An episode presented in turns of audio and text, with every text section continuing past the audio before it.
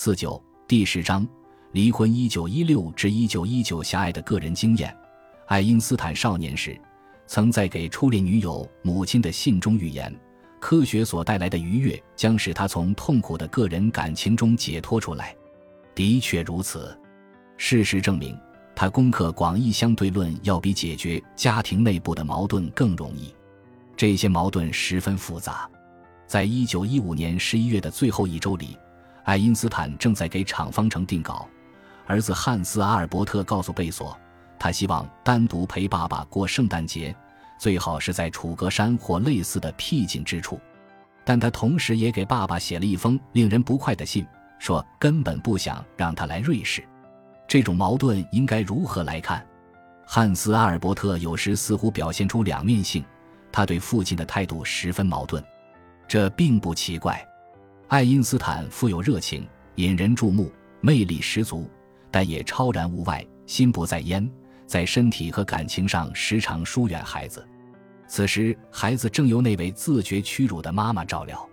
爱因斯坦在处理科学问题时非常执着，但在处理个人事务时却缺乏耐心，这两方面形成了鲜明对照。他告诉汉斯·阿尔伯特，他已经取消了行程。你信中不友好的口吻让我热情顿消。爱因斯坦在最后一次广义相对论讲演之后的几天写道：“我去看你，似乎无法带给你快乐，所以我认为坐两小时二十分钟的火车是错误的。圣诞节礼物也是个问题。”汉斯·阿尔伯特已经成了一个小滑雪爱好者，米列娃准备送给他一套七十法郎的滑雪用具，只要你也出钱，妈妈就给我买。他写道。我把它当成一件圣诞礼物，爱因斯坦听了颇为不快。他回信说他会如其所愿把钱寄去。不过我确实觉得一件价值七十法郎的奢侈礼物，对于我们这种收入微薄的家庭恐怕并不合适。爱因斯坦还特地标注了下划线。贝索开始以所谓牧师的方式进行调解。你不该对儿子发那么大脾气，他说。贝索相信问题的源头在于米列娃，但他要爱因斯坦记住，他虽然自私，但也不乏善良。贝索认为，爱因斯坦应当试着去理解米列娃同他打交道是多么困难。做天才的妻子从来都不容易。就爱因斯坦而言，情况肯定是这样的。因爱因斯坦的旅行计划而引发的矛盾部分源于一种误解。爱因斯坦原以为。安排他和汉斯·阿尔伯特在贝索家碰面是米列娃和儿子两人的主意，但实际上汉斯·阿尔伯特根本不希望父亲和贝索在讨论物理学时自己被晾在一边，而只想让父亲关注他自己。最终，米列娃写信做了澄清，爱因斯坦心中的石头落了地。我仍然感到有些失望，因为我不能亲自与阿尔伯特取得联系，而只能依靠贝索的帮助。他说。于是，爱因斯坦又把苏黎世之行重新提上了日程，并保证以后会多次看望儿子阿尔伯特。现在已经逐渐长大，我在他心目中很快就会占据重要位置。他说：“我主要想教他学会客观的思考、判断和评价事物。”一周之后，他又给米列娃写了封信，重申他很高兴去苏黎世，因为我的到来还是有可能让阿尔伯特开心的。不过，他又含沙射影的补充了一句：“要设法让他见到我时高兴一些。”我现在精疲力竭，劳累过度，再也无力承受新的不安和失望了。但情况并不如意，他依然疲惫不堪，因为战争离开德国已经很难。一九一五年圣诞节前的两天，按照原计划，他本应前往瑞士。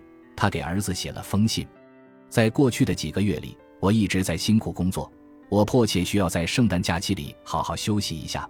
他说：“此外，目前穿越国境很不保险，因为进来它几乎总是关闭着，所以我现在不得不遗憾地取消行程。”爱因斯坦在家中度过了圣诞节。那天，他给汉斯·阿尔伯特寄了一张明信片，说汉斯·阿尔伯特寄来的话让他非常高兴，并许诺复活节去看他。爱因斯坦高兴地发现，他的儿子竟然喜欢弹钢琴。或许你可以练习一些曲子为小提琴伴奏，那样我们在复活节就可以一起演奏了。刚与米列娃分居时，爱因斯坦并没有决定离婚，原因之一是，他毫无与艾尔莎结婚的愿望，没有承诺的情侣关系很合他的胃口。结婚压力来自于我表姐的父母，究其原因，主要是虚荣心在作怪。老一代人根深蒂固的道德偏见也起了一定作用。爱因斯坦在一九一五年十一月那场著名演讲之后的第二天写信给苍格尔说：“倘若我乖乖就范，我的生活就将变得十分复杂，而且首先对孩子可能是个沉重打击。因此，我既不能放任自己的感情，也不能被眼泪感化，而必须保持现状。”他对贝索也说了类似的话。贝索和苍格尔对他不打算离婚表示赞同。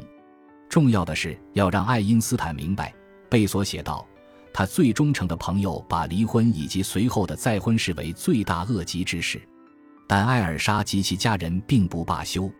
于是，到了1916年2月，爱因斯坦致信米列娃，建议他同意离婚，这样我们都可以独立地安排余下的生活。他提出。哈勃帮助拟定的分居协议可以作为离婚的基础，内容细节当然会包你满意。他许诺说，他还在信中谈了如何解决孩子们缺钙的问题。米列娃拒绝了，爱因斯坦则愈发坚定。这对你来说只不过是一种手续，他说，但对我而言却是一种不容推卸的义务。他告诉米列娃，他与艾尔莎的不合法关系已经招来不少流言蜚语。他两个女儿的名誉深受其害，婚姻也成了问题。这时我心情很沉重，只有通过正式的婚姻才能补救。他对米列娃说：“请设身处地为我想一想。”他答应补偿更多的钱。这种变化对你是有益的。他对米列娃说：“我甚至愿意为此承担更多的义务。”他会为孩子们转六千马克现款过去。并且把每年付给他的报酬提高到五千六百马克，同时每年至少再存三千马克。我这种倾囊的做法是为了向你证明，儿子们的安康在我心里超出世上其他一切。反过来，他希望有权让儿子们到柏林来看他。他保证不会让他们接触艾尔莎，甚至还加上了一条有些古怪的许诺：他即使与艾尔莎结婚。也会独自住在自己的公寓，而不会住在一起，因为我永远也无法放弃独自生活的状态，那种幸福简直无以言表。米列娃不愿让孩子们到柏林去看他，不过他的确同意开始商谈离婚事宜了。一九一六年四月初，爱因斯坦履行他对儿子的诺言，到瑞士过复活节，为时三个星期。他住在苏黎世火车站附近的一家旅馆。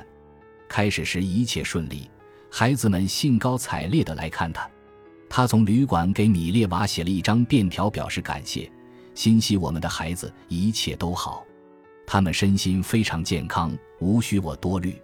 我知道这主要应归功于你养育得法，同时也要由衷地感谢你没有让孩子们疏远我。他们大大方方、满心欢喜地与我相见。米列娃希望亲自见见爱因斯坦。以确定他是否真的想离婚，而不是迫于艾尔莎的压力。贝索和苍格尔都在张罗这样一次会面，但爱因斯坦拒绝了。我们面谈似乎没有必要，那样只会重揭旧伤疤。他对米列娃说：“爱因斯坦准备满足汉斯阿尔伯特的要求，十天之内带他到山里的一处疗养圣地，从那里可以俯瞰整个卢采恩湖。”然而，一场暴风雪打乱了他们的计划，他们都被困在了旅馆里。开始时，他们的心情很不错。今天因为塞里斯贝格山在下雪，我们被困在室内没有外出，但是我们相处的十分愉快。爱因斯坦给艾尔莎写信说：“这小伙子让我感到很高兴，特别是因为他轻而易举地提出了一些机智的问题。我们之间毫无不和谐的感觉。”可惜天气很快变得更加恶劣，或许这种被迫的相处开始变得难以忍受。他们没过几天就返回了苏黎世。回到苏黎世之后，他们的关系变得再度紧张起来。一天早上，汉斯·阿尔伯特到物理学研究所看爱因斯坦准备一个实验。本来事情进行得很愉快，但是到了午饭时分，汉斯·阿尔伯特敦促爸爸回家一趟，至少是礼节性的看望一下米列娃。爱因斯坦没有答应。汉斯·阿尔伯特当时还不到十二岁，他生气地说：“如果爸爸不答应，他下午就不来了。”爱因斯坦毫不妥协，于是只好作罢。他一周后离开苏黎世时，给艾尔莎写信说：“从那时起，我就再没见过儿子们了。”紧接着，米列娃的身心遭遇重创。一九一六年七月，他的心脏出了几次小问题，伴随而来的是极度的焦虑。医生让他静卧在床。孩子们先是搬到贝索家居住，然后又到洛桑，与正在那里躲避战火的米列娃的朋友萨维奇住在一起。贝索和苍格尔试图劝说爱因斯坦离开柏林，与儿子们住在一起，但爱因斯坦没有同意。如果我到苏黎世，我的妻子将会要求见我。他给贝索写信说，而我却不得不加以拒绝。一方面是因为已经做出的决定不可更改，另一方面也是为了防止他激动。况且你也知道，复活节期间我与孩子们的关系变得十分糟糕。因此，我现在很怀疑我的出现到底能否使孩子们感到宽慰。爱因斯坦认为妻子的病在很大程度上是心理疾病，甚至可能有伪装之嫌。这一切难道没有可能因神经质起吗？他问苍格尔。在给贝索的信中，他说的更加强硬：“我怀疑你们两个好心的男人被这个女人牵着鼻子走了。他这样的人为达目的会不择手段。”你们可不知道这个女人天性有多么狡猾。爱因斯坦的母亲深以为然。米列娃的病从来不像看上去的那样严重。他告诉艾尔莎，爱因斯坦要贝索将最新情况通报给他，还开玩笑说，其报告不必具有逻辑连续性，因为这在量子理论时代是允许的。贝索并未接茬说下去，他给爱因斯坦写了一封措辞严厉的信。说米列娃的情况并非一种欺骗，而是因情感压力所致。贝索的妻子安娜甚至更为强硬，她给这封信加上了一段附言，其中用正式的“您”来称呼爱因斯坦。爱因斯坦不再指责米列娃装病，但还是抱怨他不该有情感压力。他过的是无忧无虑的日子，身边有两个宝贝儿子，住的地段极好，可以自由地支配时间。头上还顶着被人抛弃的清白无辜者的光环，他在给贝索的信中说：“那段冷冷的复言深深地刺痛了爱因斯坦，他误以为是贝索写的，于是他也加上了一段话：二十年来我们相交甚笃，他说，而现在我却发现你心里对我的怨恨正日渐增长，为了一个与你毫无关系的妇人，请不要这样吧。那天晚些时候。”她意识到自己误把安娜的复言当成了她丈夫写的，于是立刻又写了一封信向贝索道歉。在苍格尔的建议下，米列娃到一家疗养院接受治疗。爱因斯坦仍然不愿意去苏黎世，虽然他的儿子们只有一位女仆陪着，但他告诉苍格尔，如果你觉得合适，他会改变想法。苍格尔觉得目前还不是时候，双方的关系太紧张了。苍格尔向贝索解释说，贝索也同意了。尽管坚持离婚，但爱因斯坦依然爱他的儿子，希望一直照顾他们。他对苍格尔说：“请让他们知道，如果他们的妈妈去世了，他会照顾好他们。我会亲自将两个孩子抚养长大。”他说：“只要可能，我会在家里手把手地教他们。”在接下来的几个月里，爱因斯坦多次谈及如何教育儿子。不仅包括所教授的内容，甚至连如何一起散步都要考虑。他给汉斯·阿尔伯特写信说：“我一直惦念着你们俩。”也许是由于过于气愤，或是伤心过度，汉斯·阿尔伯特并没有回复爸爸的这些信。我认为他对我的敌视已经到了极点。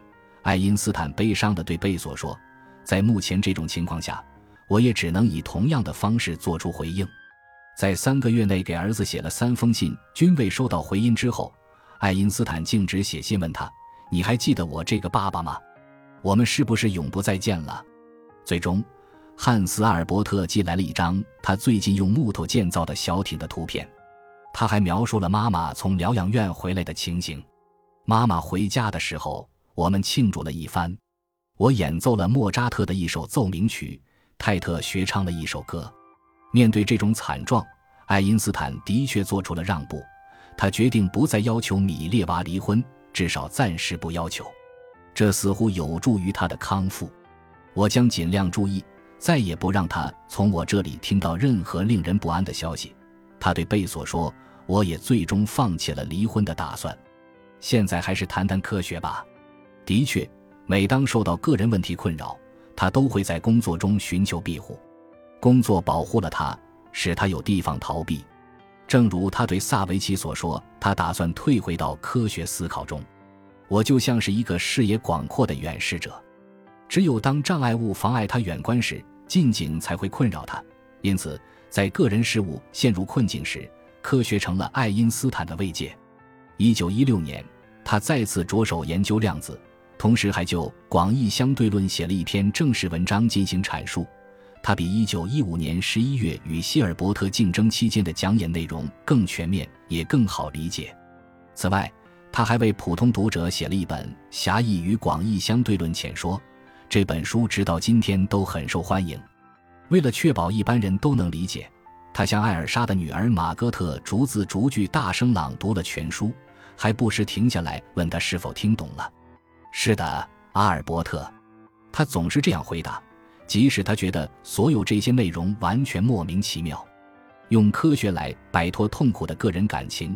是他在庆祝普朗克六十岁生约会上讲演的一个主题。虽然这段话针对的是普朗克，但他所传达的精神似乎更多的属于爱因斯坦本人。